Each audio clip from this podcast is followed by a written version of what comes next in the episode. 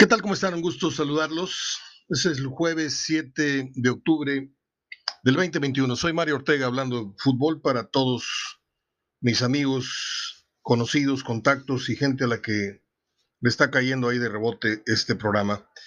Bueno, pues hoy el México-Canadá. Por la noche estaremos en el blog HDF comentando cada 15 minutos las incidencias del partido. Información con comentarios, usted ya lo sabe. México, eh, yo veo muchas dudas. Don Jorge, don Jorge Urdiales eh, opina en nuestro blog, dice que no hay partido fácil en la eliminatoria y que no está como muchos piensan. Canadá es, es, un, es un rival que puede complicarle las cosas a México hoy por la noche si México no sale totalmente eh, enchufado, como diría el Piojo, en el lapso de los primeros 15, 20 minutos, si no empieza a establecer diferencias, no solamente en el marcador, sino con las condiciones de, de quién manda en el partido, Canadá puede, puede oler el miedo, puede oler la incertidumbre y pudiera ser que le empiece a faltar el respeto a México. Cuidado con Canadá. Eh, nunca pensé que fuéramos a decir eso en un partido de eliminatoria en el Estadio Azteca. Cuidado con Canadá, imagínense cómo han cambiado los tiempos. Y y bueno, vamos a ver si las, si las aguas toman su curso eh, normal, natural. México es favorito y si gana México 3 a 1, 3 a 0, pues, muchos van a salir a decir, ahí está, no que Canadá. Sí, en condiciones normales México tendría que ganarle como lo ha, lo ha hecho durante 8 o 9 partidos consecutivos en los que Canadá no le ha ganado a México. Pero ahora entiendo esa, esa frasecita de que los partidos hay que jugarlos porque uno desde el escritorio, uno desde la barra o desde el café, puedes establecer muy fácilmente pronósticos y, visualizar cómo, pero a la hora de los partidos, mm, no sé, sale por ahí un jugador de vena o, o, sale en su mala tarde, noche y no mete las fáciles, por ahí el árbitro te expulsa a alguien, una mala entrada, una mala decisión y de repente cambió el panorama y cambió y a, romper el boletito, ¿eh? porque se, se quiebra el pronóstico eh, y yo no sé, yo no sé realmente qué vaya a pasar hoy por la noche, pero tengo, eh, en mi fuero interno tengo confianza que México va a ganar. Y máxime que tenemos a Raúl Jiménez de regreso, estará el Chucky, estará Corona, que muchos siguen pensando que es un extraordinario jugador, yo creo que es un jugador muy tribunero que de repente hace cosas importantes para el equipo, pero la mayor de las veces hace cosas importantes para sí mismo, para el lucimiento propio. Es mi opinión y, pues me dispensan. Este, no digo que no tenga grandes condiciones, no digo, pero me parece que, hace mejores cosas en, sus allá en, en, su país donde juegue que lo que ha gravitado en selección nacional. El Chucky está de regreso eh, está con muy buenos eh, números. Estaba haciendo un, conteo hace rato de, la cantidad de goles que tiene Lozano eh, entre el fútbol holandés, el fútbol italiano, el Pachuca, la selección nacional, y ya anda rondando sobre los ciento veintitantos goles para un chamaquito que todavía no rebasa ni, los 20, ¿qué? 26 goles, una, 26 años. Creo que el Chucky está abocado para, no sé qué opine usted, pero probablemente podría anotar en su, en su carrera, pues ya pegar a los 200 goles es, es, una cosa importante. Tiene 26 años, los cumplió el 30 de julio pasado. Entonces le quedan en plenitud, así en plenitud, otros cuatro años, ya de los 30 en delante empieza como que medio a, a fallar la máquina, empiezan las lesiones, empieza las piernas a resentir tantos años de entrenamientos y de córrele y de eh, yo le veo cuatro años todavía muy buenos de desequilibrio. Ahora, su físico es importante decirlo, pues le puede rendir todavía mucho más en cuanto al, desequilibrio, a la, velocidad, porque es un muchachito muy livianito, es muy rápido, es una cosa rapidísima. Eh, yo entrevisté al Chucky Lozano cuando jugaba en Pachuca junto con Pizarro y eran dos jovencitos como de secundaria, o sea, e, era, era una cosa impresionante cuando el Pachuca ya los traía en sus filas en primera división, ¿eh? Y recuerdo haber entrevistado a, Pizarro, un muchacho muy, muy para adentro, muy, muy introvertido, ya luego se dejó la barba y ya luego baila y, y para las pompitas en el baile y todo, y, le vinieron los millones y se nos echó medio a perder. Yo todavía tengo la esperanza de que un día se recupere a ese jugador, que si estuviera, fíjese bien lo que le voy a decir, si, si eh, este Pizarro, no me acuerdo cómo se llama, su nombre, eh, si estuviera en, en condiciones futbolísticas y mentales, sería una pieza importantísima, importantísima, un jugador que no tiene el fútbol mexicano, ¿sí? Como tampoco tiene un jugador como, como Vela, que desgraciadamente pues este, se, fastidió de tantas cosas que han pasado en el tri, aparte su cabeza está en su carrera eh, en, el fútbol gringo, que se va a regresar a Estados Unidos, lo, lo, involucraron ahí con una prostituta ahí en redes sociales y su matrimonio estaba tambaleándose y anda muy derechito ahorita, pero no quiere saber nada de la selección. Y es una pena, ¿eh? Es una pena que en México, en la selección nacional, se reflejen muchas de las situaciones que, que pasan cotidianamente en nuestras vidas, que por cuestiones interpersonales no sabemos llegar a la mejor negociación. Es muy triste que el mejor jugador de México hoy día, eh, o yo no sé si hasta hace poco, eh, como lo es eh, Vela, pues no, no, no esté jugando. Es muy triste que el máximo anotador de la selección, que no soy fan, ni tampoco creo que sea lo que muchos piensan, pero bueno, hay que respetarle lo que ha hecho el Chicharito, chueco derecho, banca, titular, como sea, ha andado en muchos buenos equipos y es muy triste que por una cuestión indisciplinaria, aparte él tiene la culpa, ¿eh?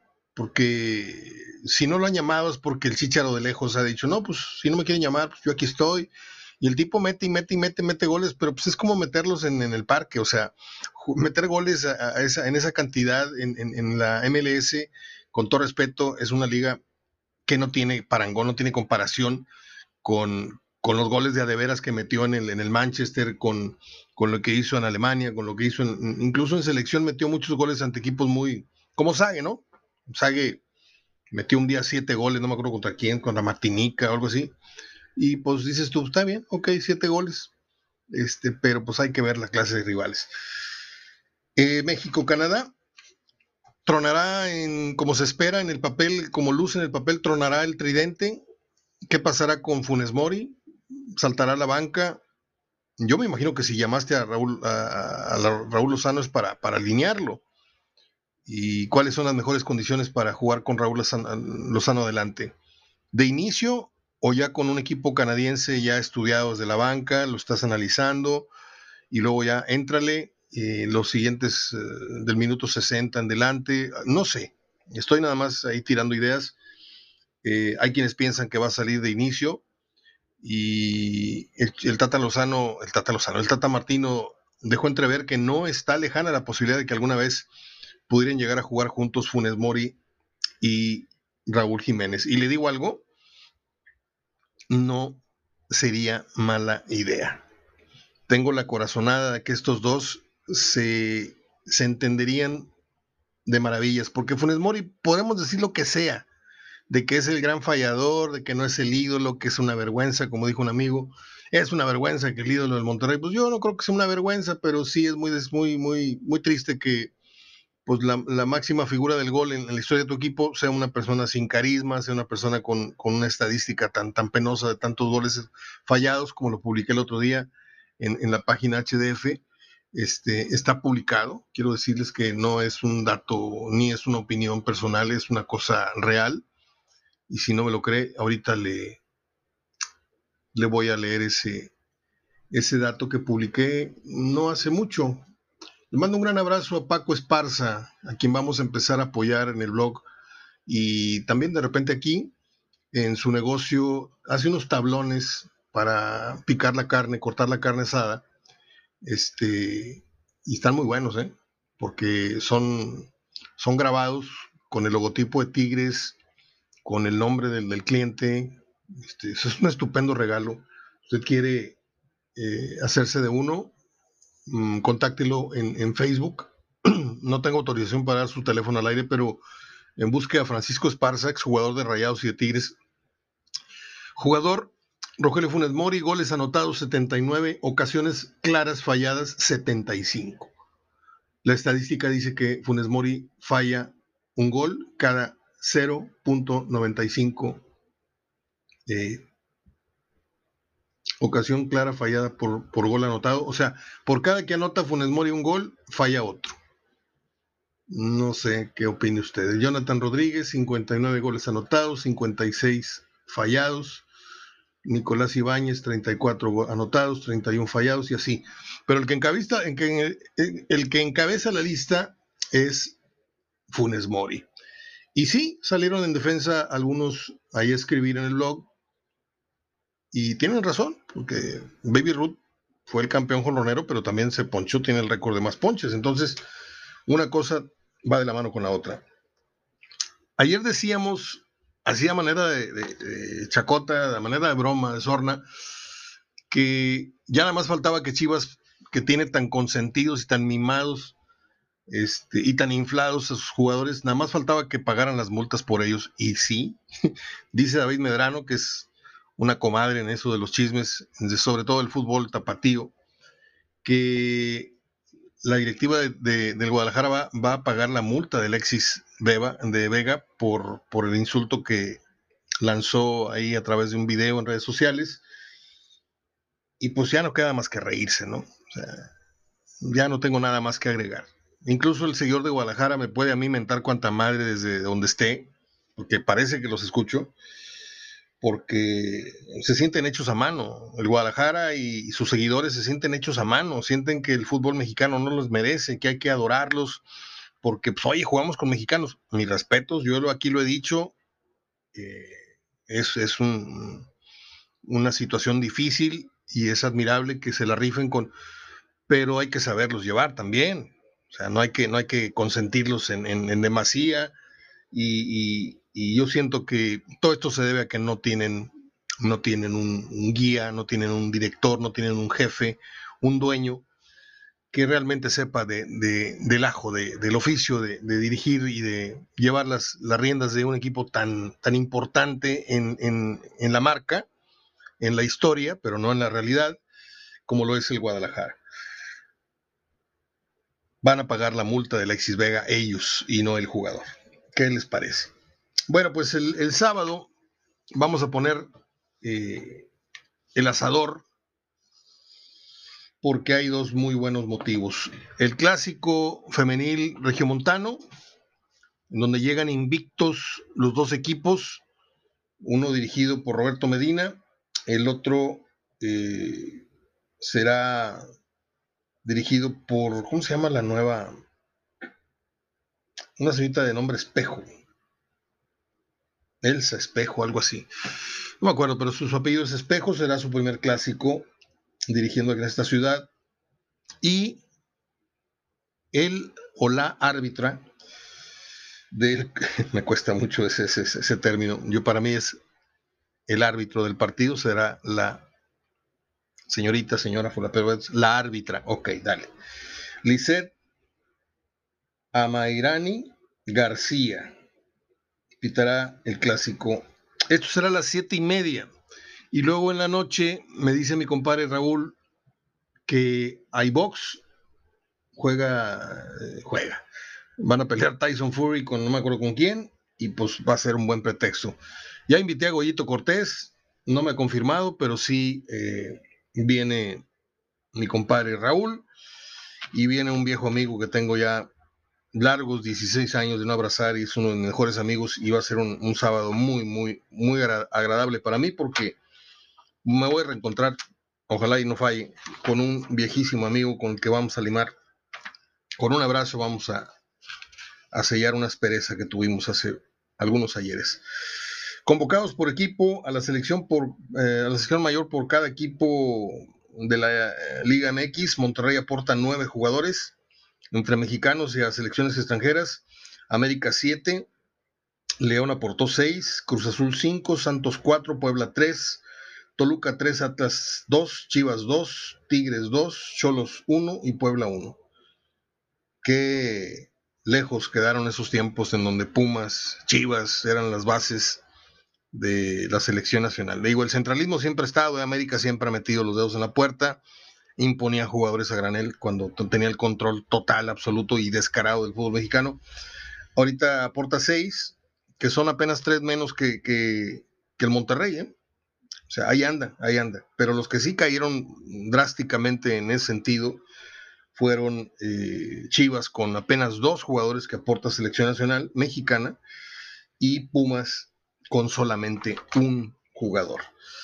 Bueno, pues circula.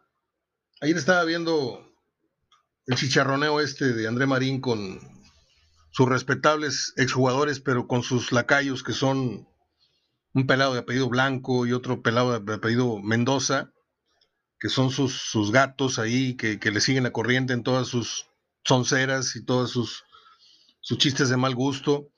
Pero hay, a esos programas lo he dicho y lo vuelvo a, a insistir en que pues hay que, hay que aguantarnos la conducción, la de Faitelson, la de este muchacho André Marín, y hay que quedarnos con los comentarios que aporte Gómez Junco, los comentarios que de repente aporta Gabriel Leanda, y en este caso, en la mesa de la última palabra, pues hay que escuchar a, Fabián Stay, al ruso Railovsky.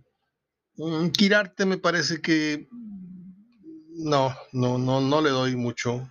Este, ¿Será que yo sé la historia de Quirarte y me parece un, traidor? Lo que le hizo Juan de Dios Castillo cuando era director deportivo, le tendió la cama y él luego se quedó con el puesto. Y luego fue campeón con el trabajo que dejó Juan de Dios Castillo. Entonces, eh, y estaba viendo eh, la entrevista que le hizo este muchacho, el, que agarraron en el tira y tira, que curiosamente lo corrieron del periódico por haberlo agarrado en, ciertas este, cosas turbias que tenía con Tigres y que luego resulta de que sale diciendo que es inocente y que va a demandar a José Ramón y que no sé qué y que no sé cuánto. Pues si es inocente lo tendrán que restaurar en el puesto, ¿no? O el periódico no sabe que eres inocente, o cómo. Yo digo, ¿no? Un día, le voy a contar algo, un día yo siendo director de una emisora de radio, este, Núcleo Deportes 1190, eh, fui cesado de mis funciones porque empezó a circular que una bella empleada de la institución estaba esperando un hijo mío. Entonces se hizo un escándalo, pero escándalo, escándalo. Y cayeron dos buitres y agarraron mi puesto, que fueron Gerardo Mantecón y Luis Urbiola, que estaban contentos y, al aire se me tiraban indirectas y que no sé qué. y cuando esto se esclareció, vino el, dueño de la compañía, el número uno del organigrama de la compañía donde yo trabajaba, un domingo lluvioso, vino, tocó la puerta. Yo estaba dormidísimo, eran las dos de la tarde. No me acuerdo si estaba en depresión o me había desvelado mucho, pero yo estaba dormido y nomás oí que me tocaron la puerta. Y salí en la pijama y en una camiseta en pantú y era el señor en cuestión. Ya total, salí a la sala, y me dijo, vengo a ofrecer una disculpa y vengo a ofrecerle su puesto de regreso. Desgraciadamente yo confié en ciertas fuentes y, esas fuentes ya fueron también despedidas y yo vengo a ofrecerle. Y para atrás los fielders tuve que correr a, a Manteconio Urbiola de mi silla. Y a mí me extraña que si esto que pasó con el, el muchacho este Arispe, el Chiqui Drácula, este, pues si todo era mentira, pues ¿por qué no le regresaron su lugar en, el periódico, en, el puesto que tenía en cancha, ¿no? Bueno, el hecho es de que entrevista a Bucetich, todos tenemos nuestros buenos amigos en, el fútbol, Bucetich es uno de ellos, de mi parte, pero yo nunca lo molesté, no le pondría yo este, el micrófono para que cometiera el gravísimo error que cometió Víctor ayer, porque yo lo aprecio mucho, el doble o el triple de lo que el entrevistado en cuestión le pueda tener de, aprecio. Él simplemente lo, utilizó para darse a conocer un poquito nacionalmente y para que vean que todavía está en funciones y que a mí me la cuchiplanchó el despido del periódico. En fin, ahí ganaron los dos supuestamente, ¿no? Permítame.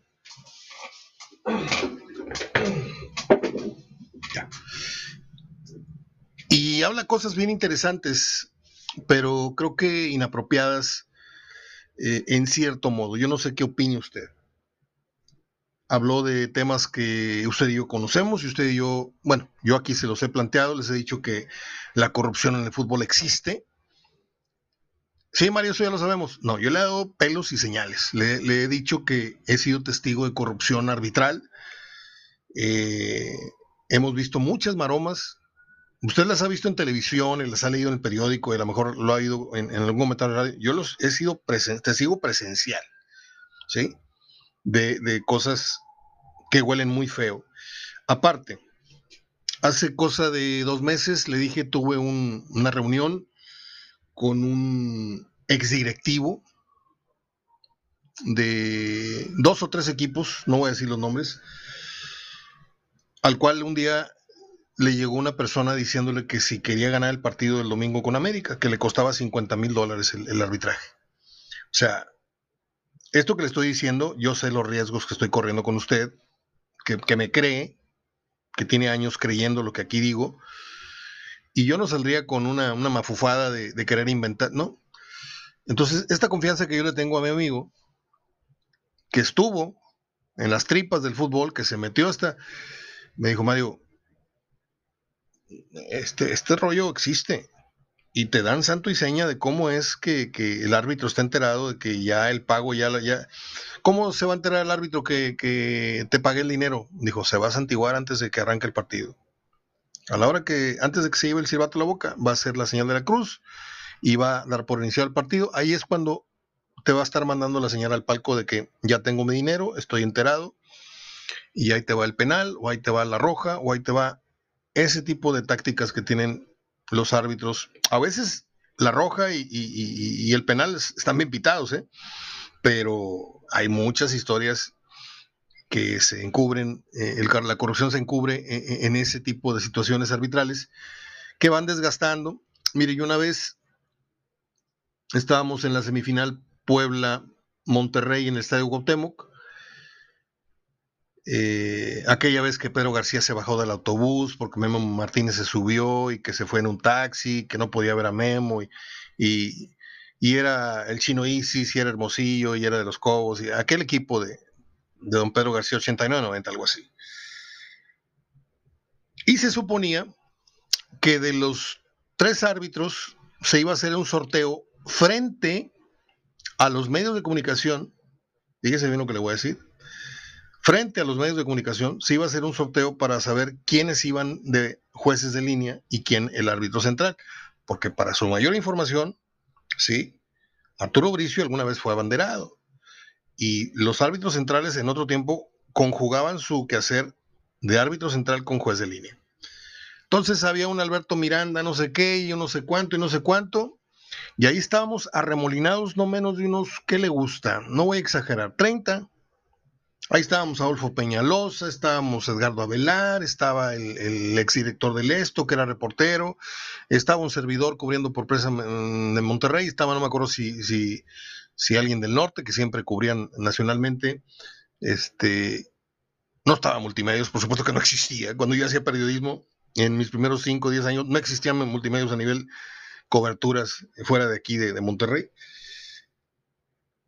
Y ahí estábamos esperando para que se diera el famoso sorteo. Incluso nos dijeron, aquí hay tres papelitos con y el que se saque primero es el, central y estos dos irían de, de, Nada más que el sorteo se va a hacer en un ratito más. Y ahí estábamos, afuera del vestidor, esperando que salieran a hacer el, truquito ese de los papelitos.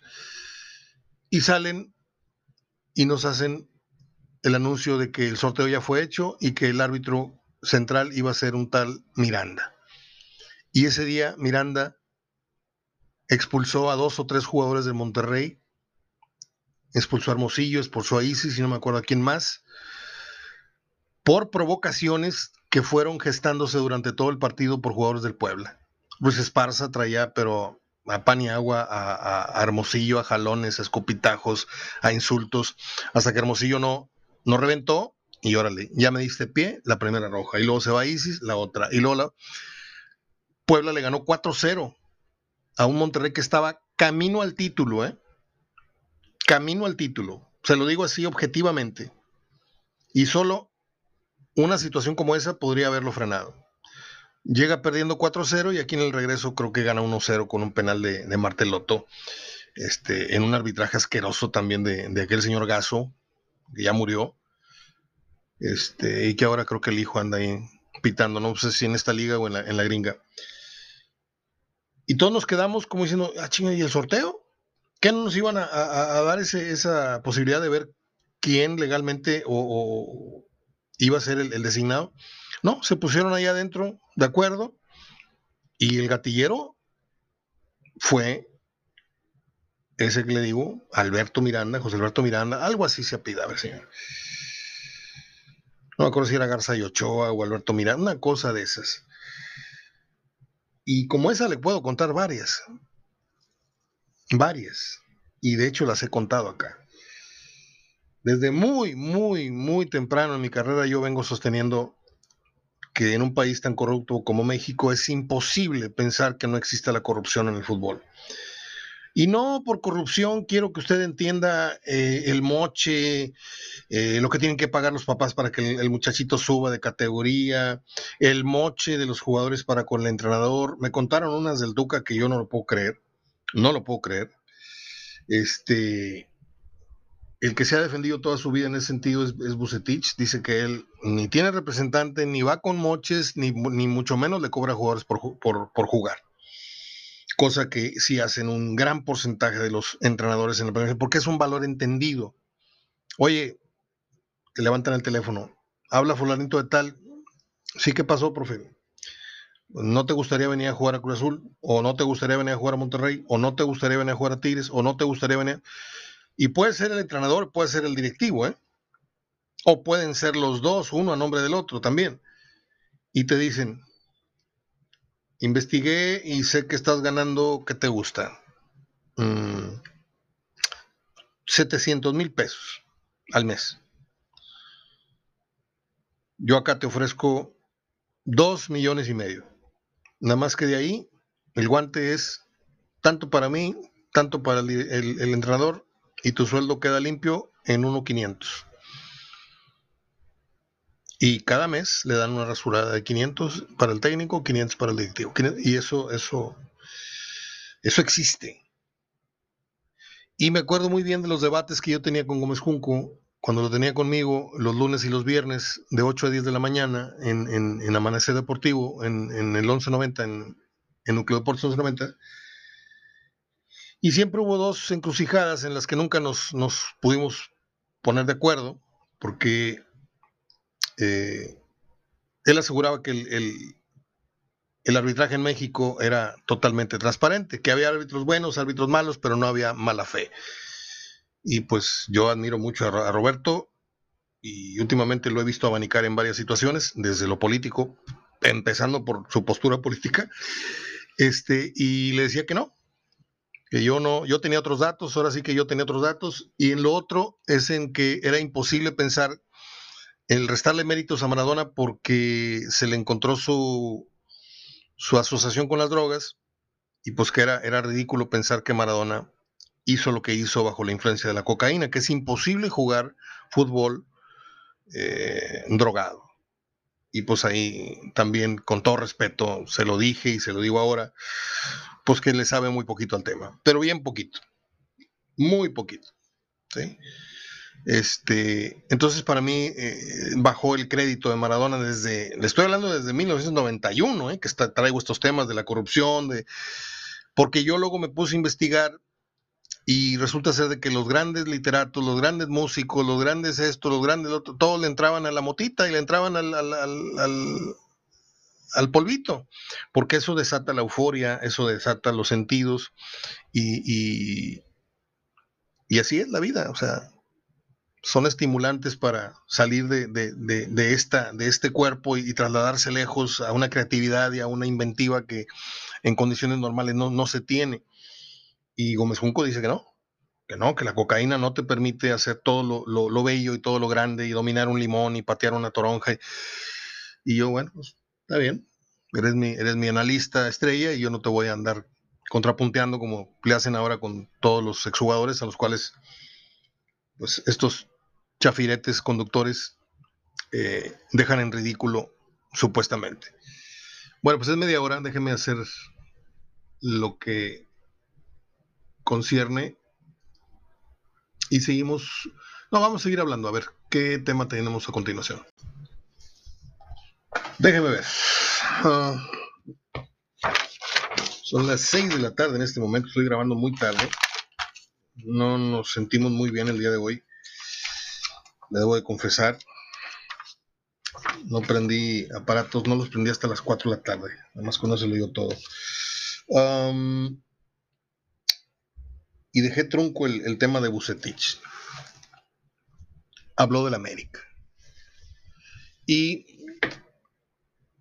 no digo que lo que dijo sea mentira, pero creo que sí es un poco impropio. Vienes de dirigir al Guadalajara y muerdes el anzuelo y dices, sí, sí dirigiría al América. Ahora falta que lo llamen. Y también aseveró que otra verdad de Aquilo, de los grandes, el único que se ha mantenido es el América. Y no hay nada peor para un seguidor del Guadalajara que tú le menciones un logro o que le digas que el América está arriba a un título o que les digas que les ganaron la final, la más importante en la historia del fútbol mexicano supuestamente. Al seguidor del, Guadalajara eso le, le, le come el cerebro, le, le revienta su, su educación, su moral. Mire, yo tengo desgraciadamente ejemplos de personas muy correctas, de personas que cuando no logran razonar correctamente eh, eh, el proceso por el que está pasando su equipo, se convierten en, personas totalmente ajenas a las que tú aprecias y a las que tú admiras y quieres y todo esto. El fútbol, la religión y la política tienen ese gran, gran problema, que vuelven loquitas a las personas si no saben dominar la conversación. Bucetich es la primera vez que saliendo de un equipo, a los pocos días habla. Y si habló es porque está resentido. Y tiene todo el derecho. Se ha comportado impecablemente toda su carrera, pero algún día tenía que desvariar. Algún día tenía que medio pisar en falso. Y creo que esta ha sido la vez. Porque aunque se vea un Bucetich totalmente relajado, totalmente sereno, está lanzando pequeños dardos al corazón de los seguidores de Guadalajara, como dicen, no, pues es que ahí, ahí hay un, no, no es más, no sé ni quién me corrió, no sé qué, de arriba, eh, eh, eh", dejando entrever que me metí y se lo dijimos, ahí no hay gane, Víctor, ni te metas, pero bueno, dejó entrever que la estructura interna del Guadalajara es un desmadre. Dejó entrever que hay muy buenos jugadores, pero también hay una mano muy laxa que lo rige este, institucionalmente. Y bueno, ¿te gustaría dirigir a América? Sí, claro. Híjole, no me hagas eso. Si dirigiste a mi equipo, ¿cómo es posible que digas que... O sea, ni era Chiva cuando llegó a dirigir a Chivas, ni le va a la América diciendo que algún día va a dirigir a la América. Creo que América tendría que caer en una crisis muy, muy fuerte para llamar a Víctor o para llamar al Tuca algún día. Por cierto, casi está, casi está tamaleado. Eh, terminando el proceso, o no sé si tenga la capacidad Mejía Barón de cortar el proceso del Duca Ferretti en Bravos, pero casi está listo el organigrama futuro con el que se pretende la, cuarta T, la, transformación de, de, la UNAM, con Mejía Barón en, la parte alta del organigrama, el Tuca Ferretti los secuaces del, Tuca en, la cuestión del cuerpo técnico y no sabemos todavía quiénes acompañan en la cuestión directiva a Mejía Barón. Eh, él es director deportivo. Entonces, no es difícil, aquí se la estoy adelantando. Se van a volver a juntar Batman y Robin en los Pumas. Vamos a terminar con las efemérides, que son bien poquitas, ¿eh? Hoy son muy poquitas, las, las, eh, publiqué esta madrugada. Mm. Qué guapa era, era, Elizabeth Shue, la verdad. Ayer publiqué las fotos de esta mujer, que fue mi crush, fue mi, Yo he tenido varios amores platónicos de esos del cine. Kim Basinger, Michelle Pfeiffer, esta mujer, Elizabeth Shue, eh, Jennifer Aniston cuando estaba joven. Ahorita ya está realmente. Ya, ya, ya pasó. Un día como hoy, 7 de octubre, nació el músico, actor y trovador estadounidense John Cougar Mellencamp, cuyo nombre verdadero es John Mellencamp, y es eh, considerado un rock, estrella de rock, un rockstar que mezcla el, rock con el, estilo country. Es uno de mis músicos favoritos desde la prepa, lo debo de confesar. Se los digo acá entre nos. Y no sé si siga siendo pareja de Meg Ryan. ¿Usted lo sabía? Ahí publiqué una foto de ellos caminando por un centro comercial. Qué bonita era Meg Ryan, pero qué desgracia. Meg Ryan, Courtney Cox, esta muchacha, este, ah, ¿cómo se llama la, mexicana esta que dice muchas tarugadas? La que dice Surimi en vez de Tsunami. No me acuerdo cómo se llama. Se, los juro por mi madre que no me acuerdo cómo se llama. Era bonita. Y ahora las ves y tienen la cara toda, eh, Alejandra Guzmán, tienen la cara toda tiesa, les hicieron no sé qué, rayos en la cara. Courtney Cox, la, de Friends, la de Mónica de Friends, le hicieron la boca como del guasón. Meg Ryan, que era la cosa más linda y más simpática del mundo en Sleepless in Seattle, en,